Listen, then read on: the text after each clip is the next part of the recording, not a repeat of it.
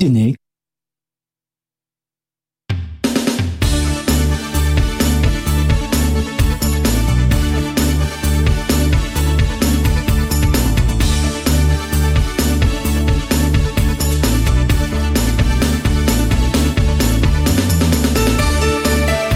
皆さんこんにちは。和島秀樹です。こんにちは内田まさです。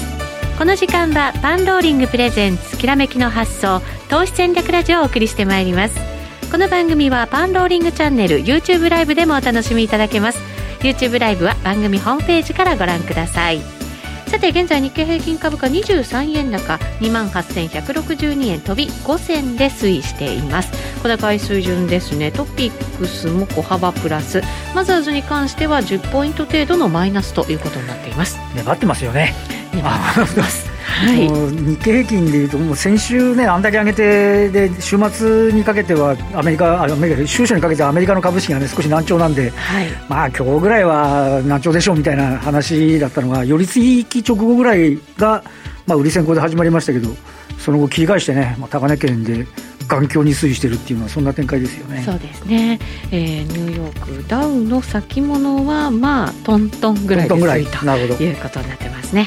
さあそれでは今日のゲストご紹介しましょう。個人トレーダーの竹蔵さんです。こんにちは。よろしくお願いいたします。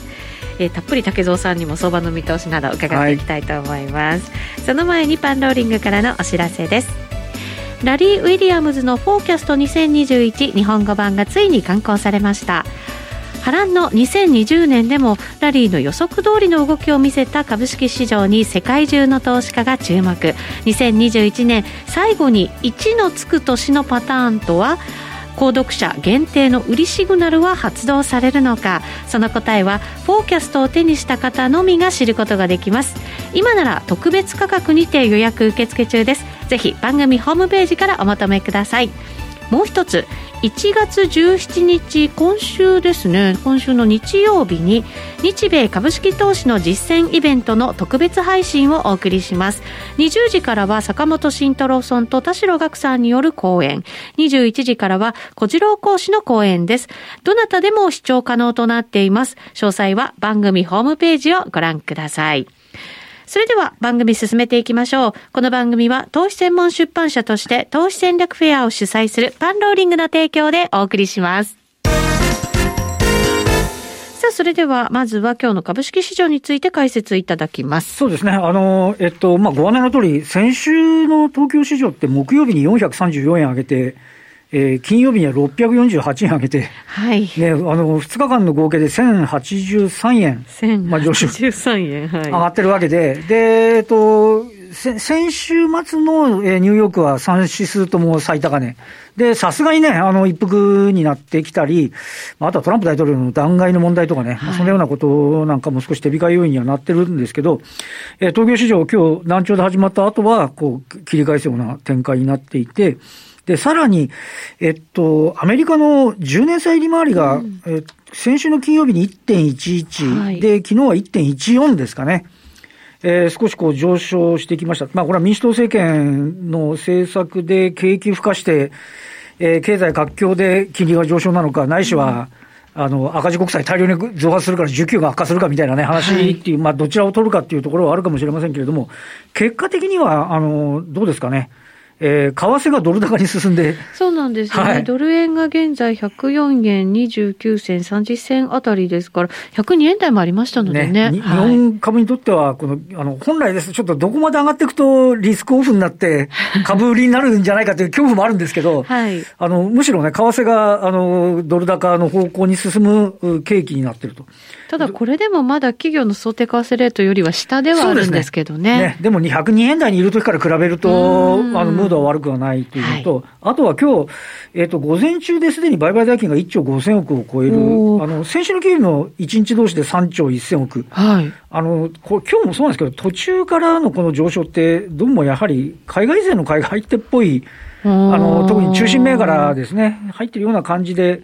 売買代金の上位なんかを見ても、主力どころはやはり、えー、結構強いなという印象があります。この外国人投資家が今、日本株をその買い続けてきているっていうのに、何か理由があるんですか？あのですね、これ、12月はあの、えっと、29日だけ700円上がってるだけで、あとほとんど横ばいで、海外でもほとんど止まってるんですけど、はい、でえっと、11月の上昇局面で3兆1000億ぐらいに買ってたんですかね、でおそらくまだあの1月の1週目とかまあ出てきてないんですけど、えー、おそらくあのこの辺もということなんですが、これ、なかなか難しくて、えっと、要は、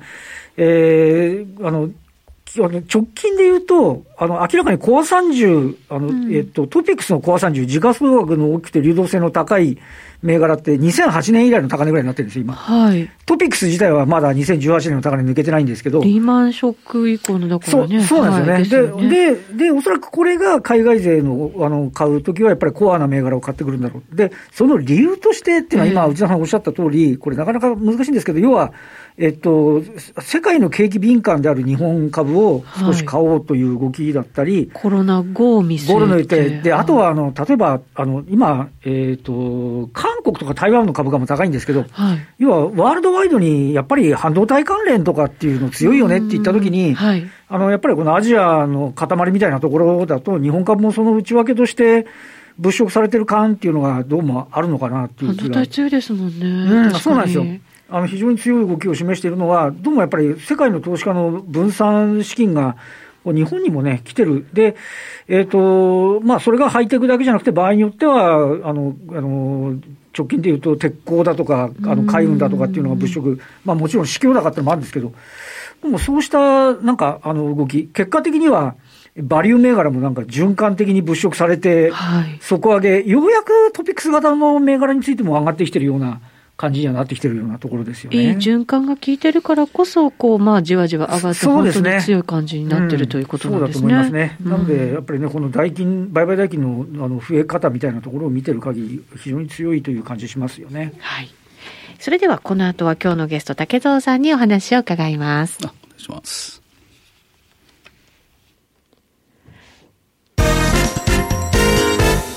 改めまして今日お招きしているゲスト、竹蔵さんです。引き続きよろしくお願いいたします。はい、よろしくお願いします。さて、えー、竹蔵さんにマーケットの話も伺うんですが、はい、その前にですね、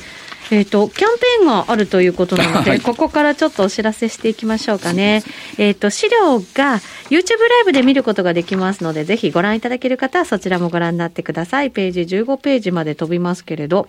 えっ、ー、と、大好評のメルマガはい。はい。竹蔵の50億稼いだ男のメルマガですが、これも大好評でね、そうですねずっとね、はい。毎日毎日大変ですよね。休みなく去年も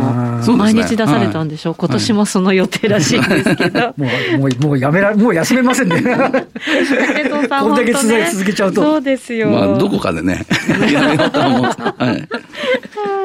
えー、通常はですね、月額3800円で皆様にお届けしているんですが、新規購読キャンペーンということで、現在ですね、70%オフ、衝撃ですね、月額1000円でというキャンペーンをやってるんですね。何か書いてるの1000円でいいんですか？ね。だけど実はこれ、このね、キャンペーン、本当は昨日までだったんですよね。それは、それはちょっと内緒の話だったんですけど。さん出てこられるそうなんです。今日出てくださるので、特別今日まで伸ばしてくれたということなので、ぜひこのチャンス逃さないように皆様チェックいただきたいなと思います。番組ホームページからあお求めいただくことができます。さて、このメルマガですけれど、はい。はい、結構たっぷりの内容で毎日、しかも何通も届く時もあるっていうことですから、改めてちょっと使い方も伺っておこうかなと思うんですけれど、えっ、ー、と、毎日、先ほどもお伝えしたように、はい、休みなく届くメルマガということになります。うん、えっ、ー、と、ページ数8ページに飛びまして、えっ、ー、と、これ1月9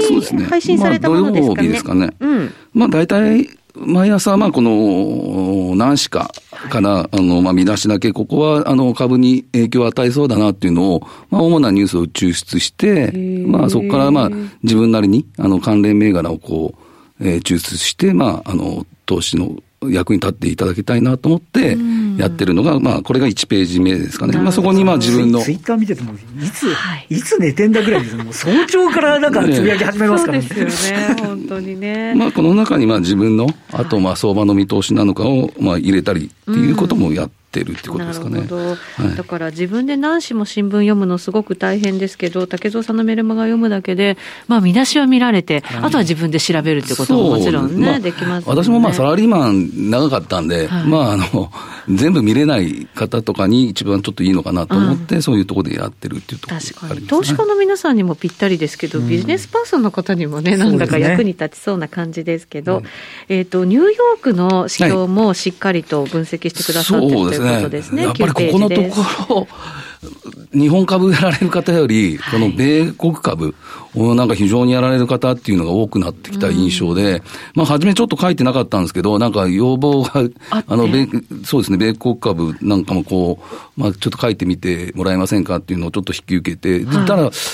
やっぱ自分でもちょっと勉強になる部分とかあって、まあそこはやっぱりニューヨーク市場から、その業種だったり、あの、まあ銘柄ですよね。まあそれって結構日本株にもリンクするようなものがある気がするんですよね。なぜか物色も似てきたりとかしますよね。まあ先ほど和島さん言われたんでしょうけど、ね、そのコア30っていうのが、やはり、向こうニューヨークでも、今日でもまあ GM だったり、あの、フォードだったり、まあ変な話、むか昔の 名前出ていますような、そういう銘柄が向こうも出来高伴いながらちょっとね、あの、来て、ちょっと、あの、ガー GAFAM の方がちょっと売られてるっていうこともあるんでしょうけど、はい、まあ日本もそのような動きっていうのはあったかなって思うんで、はい、まあこういうところも、あの、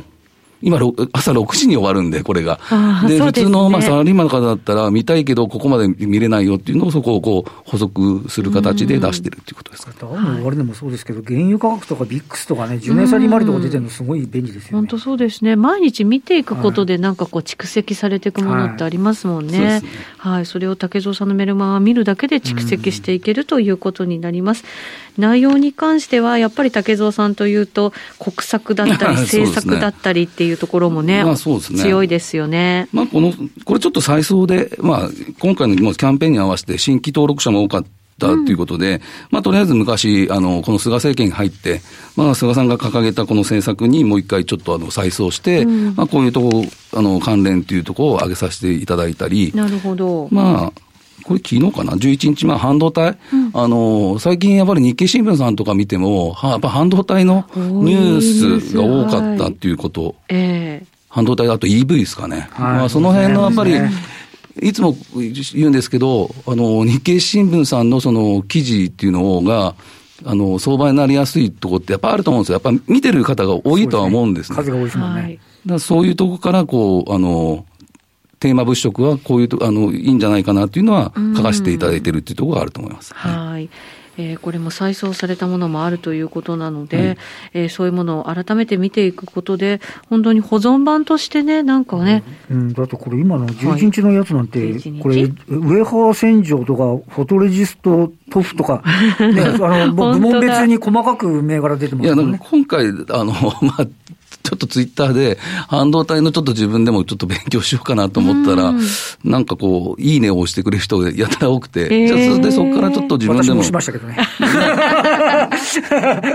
なんかな中身を自分でも知ってるようでな、なかなかこう、知らないところも多かったんで、そで、ね、そこからこう自分なりにこう銘柄をこう拾っていって見ました。はい、和島さんもよくね、半導体関連の話しますけど、うん、このなんかこう、前工程とかね、いろいろ読んでいただくことで、和島さんの話もより 一段と理解しやすくなるっていうね。いや、和島さんの本当は結構多いんですけど、その、はい、あのーそこまで自分たちよりやっぱり和島さんのね、知識っていうのは広いんで、それはあれですけど、やっぱりそのレーザーテックが、な、なぜこう、今までこう強かったとか、そういうところはやっぱり、あの、改めて見て分かったかなっていうのはありましたけど、はい、そうですね。より一段とニュースであるとか、はい、いろんな方の解説、詳しく知ることができる、うん、まあ理解することができると思いますので、このあたりも竹蔵さんのこの噛み砕いたメルマガを読んでいただけたらなと 思います。ね。本当そうですね。うん、もちろん、あの相場戦略もありますし、はい、解説記事なんかもたくさん載せてくださっているということです。そうですね。まあ、はい自分ちょっと一人でやってるんで、あの、すべての方の あれに合ってるか合ってないかっていうのはあるんですけど、まあ、あの、短期、中長期っていうか、はい、まあそういうとこ、あとまあ業績にも、まあ自分なりがこういいなと思うのはちょっと載せたりはしてるんで、まあよかったら。あれですよ、見ておくと、あなんか来た時に思い出せますもんね。うん、ああ、そこであの何日にあったっていうのね。でもし今この EV とかあるんですけど、EV も過去多分3年前、4年前に一回テーマになってると思うんですよね。繰り返し来ますもんね。だから、ね、この何年後かにまた同じような相場が来た時に、えー、あの、思い浮かんでたりすることもいいのかなと思って、今今だけじゃなくて、だから、だから、あの、それが大切なのかなとは、自分では思ってます。で、きっとまたその新たな波が来たときに、武藤さんが新たな銘柄を加えていて、で、ね、新たな物色できる銘柄がそこでね、発見できたりっていうこともあるかもしれませんので。まあ、そうですね。銘柄自体もやっぱりいろいろ、あの、昔は、なんていうんですか、造船の会社が今、こう、環境に力入れたり、はい、そういう銘柄とかも多分あると思うんで、はい、まあ、その辺自分でもね、あの、追いついてないところは多々あると思うんですけど、まあ、そこは、あの、穴埋めしながらちょっとやっていきたいなと思います、ね。たくさんの関連銘柄を知ることもできますし、まあ、決して竹蔵さん、推奨というわけではないのかもしれませんけれど、勉強ますよ、そうですね、参考のあこういうのあるのかっていうのはね、はい、その中から自分でね、はい、なんか選んでいくっていう作業をしていただければと思います。はい、先ほどもお伝えした通り、今日までです、キャンペーンが。ね、はい、えー、月額1000円でお読みいただくことができますので、ぜひこの機会にお申し込みください。さあ、それではここから本編に入っていきたいと思います。はい、ありがとうございます。えー、今日はじゃあどの辺りから伺っていきましょうか？本編は。はい、まあ今日年始だったんで、はい、月のあれですかね。そうですね。武野さん、そうですね。今年初めてですもんね。よろしくお願いします。よろしくお願いします。いや、ちょっとあの、ついでな、ついでっていうか、うん、まあ1月、2月、3月、はい、まあどこういう、まあ流れがありますよっていうところを出してきました。はい。まあこれもまあメルマガでも書いてるんですけど、はい。まあやっぱり1月多分20日ですよね。うん、まあ今回もうバイデンさん決まったっていうことで、はいまあもうこのバイデンさんのもう一回、あの、経済政策だったり、まあそのあたりが、あの、注目を浴びるかなっていうのが、まあ、1月。で、はい、この1月に実を言うと、あの、EU が、あの、排ガス規制の本格導入だったり、うん、あと中国の、あの、ところも、低燃費車の位置づけっていうのがちょっと書いてあったんで、ん。で、これ5ページ目ですかね。で、これいつ書いたのかな、ねはい、今日出したと思うんですけど、この、まあ、EV、のそのまあ電池関連というとか、はい、あの今いろいろあのセパレーターだったり、まあ、そのパワー半導体だったり、まあ、そういうところで分類して、あのがあの今後期待できるか、まあ、ちょっと来ちゃったんですけどね、その前に。これでも世界中上げて本当にね、なんかこう切り替わっていこうとしてる、しかも結構早期に、そうですね。切り替えていかなきゃいけないところですからね。で特にね、あのこの中だと、あの足元でちょっと私も見てたところで、パワー半導体って、あの、はい、これあの、本来パワー半導体っていうと、思い浮かぶと、エアコンで30度のところ25度で設定すると、最初の5度下げるまですごい元気に働いて、であとモーター静粛になるじゃないですか。ああんなのはあんなって2本ぐらいなんですよ、実は。で、それをその、そういうふうにするための駆動させるのがパワー半導体なんですけど、で、モーターをだから円滑に進むっていうところから、最近は、あの、EV のモーターを円滑に回すために、この高性能なパワー半導体が。必要。そうです。あの、今までだったら、その、えっ、ー、と、ケースをシリコンっていうのがやってたんですけど、はい、その性能を超えなきゃいけなくて、えっ、ー、と、単価ケースっていう、SIC っていうのが今実用化し始めてきていて、はい、まあそんなようなところが、これ日本企業が結構強いところだったりするんですよ。はい、あの結構あの、富士電機もそうですけど、三菱電機とか、あのそういうところも強くて、ここに出てるようにメあの、えー、三軒電機ですか、うん、もう注力してたり、日本企業が結構強いところだったりすると、やっぱりこのあたりもね、注目されるんじゃないかなと思いますよね。だからこれ、EV とあと 5G のところにもこのパワー半導体とかそうですね、結果的にはなんか動かすために、あの IoT とかも結局、何必要なんだ入ってたんで、だから、ね、その辺も、だからこのパワー半導体、まあ、今は結構買われてたんですけど、まあ、今後、まあその、あの、面白いかなっていうふうにはちょっと思ったりはしました。だからこう、今、この1月とかのこの、なんですか、予定表を見て、まあ、あこういう関連来るのかなっていうのを見るのも、一ついいのかなと思ってました。はい、予定大事ですよね。えっ、と、2月はそうすると、じゃあ重要な予定とかこれ多分ね、トヨタのスマートシティだと思うんですね。えー、こ。こ、こうやってようやく着工して、で、ここもちょっと幅広いんですけど、このスマートシティっていうのが、あの、話しここちょっと注目したいは自動運転とかですかね、ね、この地域は特区で、この中は自動運転でみんな動くようになりますもんね。あと、最近文字が多くなってきたマースですね。うん、ね。この今日もちょっとニュースになってましたけど、まあそのあたり、今後、あの、まあ2月、まあ、あの、文字として出てきたら面白いかなとは思うんですけど、まあこれはまあ自分がこう発想してるだけで、この通りになるっていうことはわかんないんですけど、まあこのトヨタのこの、あの、着工するときには、やっぱりそういういろんな、あの、ことが、あの、出てくるかなと思いました。そうですね。はい、関連する銘柄なんかも結構ありそうな感じしますよね。ねこれは非常にあるんじゃないですかね。はい。はい、2月はそういったところが注目。はい、そして3月も上げてくれてます。そうですよ。これ3月はね、ちょっと、あれなんで、やっぱりこれ東日本大震災、これ10年なんですよね。10年ですよね。で、あまりここで言いたく、あなんでしょうけど、やはり、この EV だったり、5G を、あの、あとなんでしょう。再生エネルギーを今こうやるんでしょうけど、結局、あの、今、ノルウェーでしたかな？欧州で今、EV がもう60%、70%、はい、あそこでやっぱり原発動かしてるんですよね。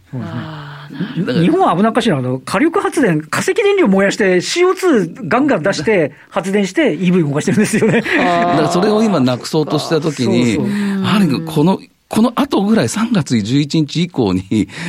原発再稼働とかの話をなんか出てこないと、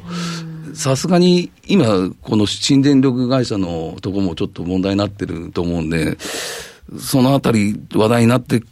るのかなとか、そういうとこはちょっと思ったり。電力足んなくなっちゃってますからね、今ね、ただでさえ大雪でね。だからそのあたり。そうですね。そうですね。で、あと春なんですけど、これやっぱり、コーポレートガバナンス。ここ、多分、うん、あの、まあ、去年ぐらいからあれなんでしょうけど、あの、TOB だったり、あと、何でしたっけ？親子上場。親子上場ですね。そのあたりですね。あと、東証一部の、あ見直しありますね。見直し、もうこれがまあ2022年、来年ぐらいまでずっと続くと思うんで、んこのあたりすごい注目されてくるというふうには思ってます。ここにちょっと、まあ重要とは書いてあるんですけど、まあ、そういうとこですかね。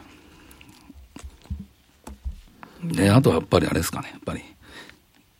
うんこの、えー、オンラインスクール。オンラインスクール。ギガスクール、そう、そういうとこも、今後、春にかけて、あの、また注目かなというふうには思いました。うん確かにこのあたりもね、関連するものは本当に幅広くありそうなところではありますね。すねこれは17ページに出してるんですかね。17ページ。すみません。はい。出てますかね。はい。そう、これ。そうですね。出て、関連銘柄もここに上げてくれて、いや、これ違うあ、違うのか。ま、今、ま、現在のマザーズ銘柄で、はい、今、プライムに今度、新、これちょっと自分で計算してみたんですよ。はい、あの、基準満たしてるやつを。で、た大体この14銘柄ぐらい、14から15銘柄ぐらい該当するのかなと思って、うん、まあ、それを出させていただいたっていう形です。これはもう自分でちょっと計算してるんで、うん、ひょっとして間違ってる可能性もあるんで、まあ、ほぼ当たってると思います。うん、はい。これもなんか新たに注目されたりとか、やっぱするんですかね、そのプライム入れば、それだけ需給がね、来ますもんね。この指数をどうどうするのか、ちょっとね、そうそうまだ明らかになってないですよね。トップトピックスをの位置づけをどうするのかっていうところが、まだあの正式にまだ出てないんで、そこあたりがちょっとね、難しいかなというふうには思います。持ち合い解消の部分を、今持ってる持ち合いのところをカウント除外するから、その分だけ売ら売られちゃうみたいな話みたいに。なってきたら、ちょっと困るんです。まあ、とりあえず今、このマザーズ銘柄から、あの、っていう可能性あるあるのは、もう明らかに怪獣発生ですもんね。とりあえずそこをちょっと今、あのこれは、まあ、あの相当長いと思います。あなるほど、はい、まあ、とりあえずこう知っておけばいいかなというところで、はい、3段階ぐらいですかね、多分ね、そうですね。ウエイト上げていくのね。はい、はいこのあたりもね、引き続き注目ということになりそうですね。はい、あと、やっぱりこの1月に大きく変わるのが、アメリカの政権が変わるというところで、ここが一番ね、ねバイデンさんがどんなふうな政策をして、みたいなところに関わってきますよね。そうですね。だから、今後、その、今ちょっと GAFAM がちょっと売られてますけど、このあたり、あの、今、人事が始まってきてると思うんで、はいうん、そのあたりちょっと見ながらの展開が今後、続くのかなというふうにはちょっと思いました。はい。なんかあの本来、バイデンさんって先に増税して、その資金で、あの、いや、いろいろ投資するって話なんで。でも今すぐ増税できるかっていうの、ね、でもね、あの、外ささっきこの週末のところ、もうなんか増税に動き出してるって話も。ありましたよね。出てますからね。だからそこのところが、ね、株式市場もちょっと、ネガティブになるかなと思ったんですけど、ネガティブになる可能性はね、ありますよね。そこをちょっと見極めないと、ちょっとさすがにと思いましたけどね。ただまあでも、この上昇相場の一番やっぱ根底にあるのって、その緩和してるっていうところもあるじゃないですか。すねはい、緩和もしながら増税もしてとかなんだか。ね。ねなんだかちょっと。ひっちゃかめっちゃか、ね、そうですよね。だから、ちょっとね、そこ、だから増税だったり、これ今、あの、金利もちょっとずつ上がってきてるんで、ねはい、あの、そこはちょっと見極めていく必要はあるのかな。ね、いいとこ取りですもんね。ちょっといいとこ取りな部分はあるんでしょうけど、まあ、それがまあバブルっちゃバブルっていうか、あの、上がるときはそういうもんだと思うんですけど、まあでも、そこだけはちょっと見ていき、まあ、とりあえず、あの、米国金利。そこだけはちょっと重視してますというところですね。金利も今のその1%台だったら、まだそんなにこう、景気を冷やすっていうところまではもちろんいかないわけですよね。これがじりじりじりじり上がってくるのがちょっと気持ち悪いなっていう。1.5になり、2、2で大丈夫なの？みたいなまあそこ話になってくるっていうね。じゃあ今、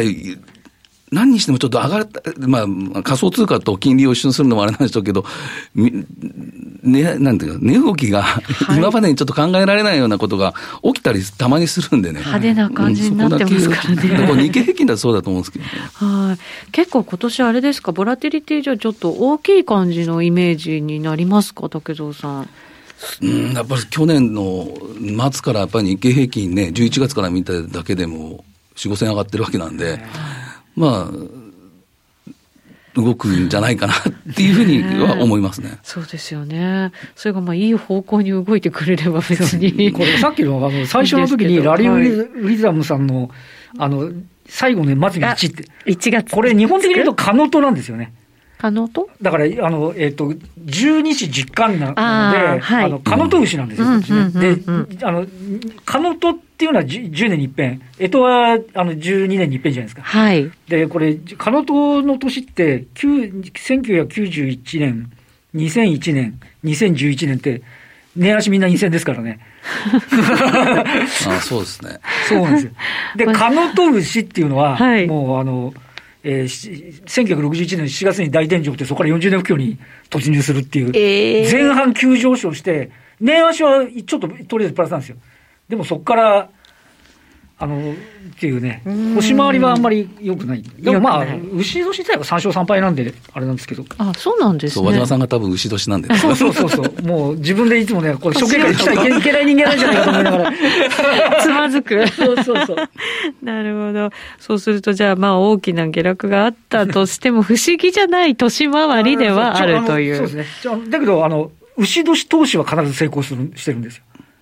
だから、牛年に投資して安いところ買うと、はい。あの、虎千里を走りから始まる。はあ、だから、もしかしたら、押し目買いはチャンスになる可能性がある。ってことは、じゃあ、前半でしっかり手締まって、後半落ちたところで投資する？1985年はバブルのスタートだったんですよ。へプラザ合意の年も牛年だったんですよね。だから、あの万事っていうわけではないですけど。本当相場だけはね、どうなるか本当わかんないですからね。いや、そうですね。あることもある程度、ね、こんだけ上げたんですからね、ちょっとぐらい下がっても。そうなんですよね、はい、結構皆さんでも警戒感を持ちながら、いつでもこう逃げれる感じでね、まあ、そうですね。あの構えてるんじゃないかなとは思うんですけどね、ね。まあだからこそボラティリティがね、大きくなるっていうのも。まあ、待機シーンがね、今結構あるっていう話も聞きますんで、ん。そのあたりも、まあ、おしめ買いは狙ってる人も多いんじゃないかなっていうふうには思いますね、ね、動き出したらまたね、そこから大きな相場になる可能性があるということなので、えーチャンスも秘めた1年、はい、また竹蔵さんにいろいろアドバイスいただければと思います、さてそろそろラジオの前の皆さんとはお別れとなります。引き続きパンローリングチャンネル限定配信がございますので YouTube ライブでお楽しみいただきたいと思います。来週も素敵なゲストをお招きしてお話を伺います。竹蔵さん今日はありがとうございました。どうもありがとうございますこの番組は投資専門出版社として投資戦略フェアを主催するパンローリングの提供でお送りしました。